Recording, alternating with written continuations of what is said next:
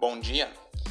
É, eu estava assistindo aqui a CNN, né, e vi uma situação muito, muito triste, né, sobre a questão do, da quarentena para juízes, pessoal da magistratura, né, que vai ter que cumprir para concorrer a um cargo político.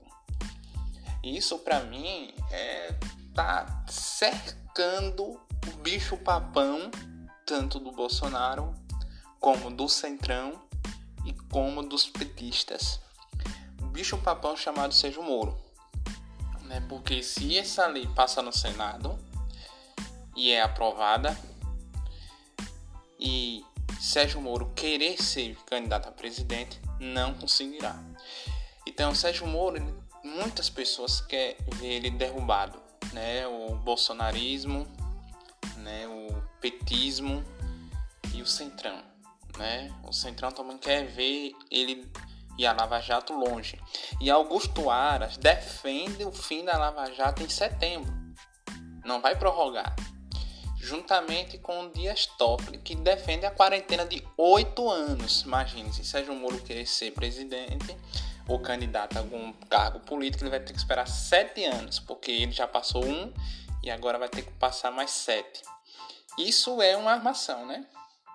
É, agora o problema é que isso aí pode ser passado para frente, porque o bolsonarismo vai votar contra, a favor, quer dizer, dessa, dessa, dessa quarentena para juízes o petismo também vai querer ver Sérgio Moro longe, então vai votar a favor dessa quarentena. E o Centrão, né? Porque a Lava Jato tá chegando no Centrão, já prendeu o ex-presidiário Lula, né? Já teve. Sérgio Moro já tentou atacar um pouco o Bolsonaro. E isso aí é prejudicial para o país, porque quando alguém entra no poder e não deixa o outro concorrer, isso é ruim. Isso é ruim para a democracia. Então, se isso fosse com Lula, seria ruim também. Isso sendo com Sérgio Moro é pior ainda, né? Porque Sérgio Moro é o único pessoa que pode tomar o lugar de Bolsonaro, porque Lula não toma mais. A credibilidade de Lula caiu muito, né? E com seu partido PT. Então, Dória também não chega. Então o único que pode tomar Bolsonaro lá é Sérgio Moro. E tenho certeza que Bolsonaro não vai fazer nada para impedir. Não é isso? Então, isso é ruim para a democracia. Sérgio Moro tá vendo um risco de não ser nem vereador. Imagine presidente. Não é isso?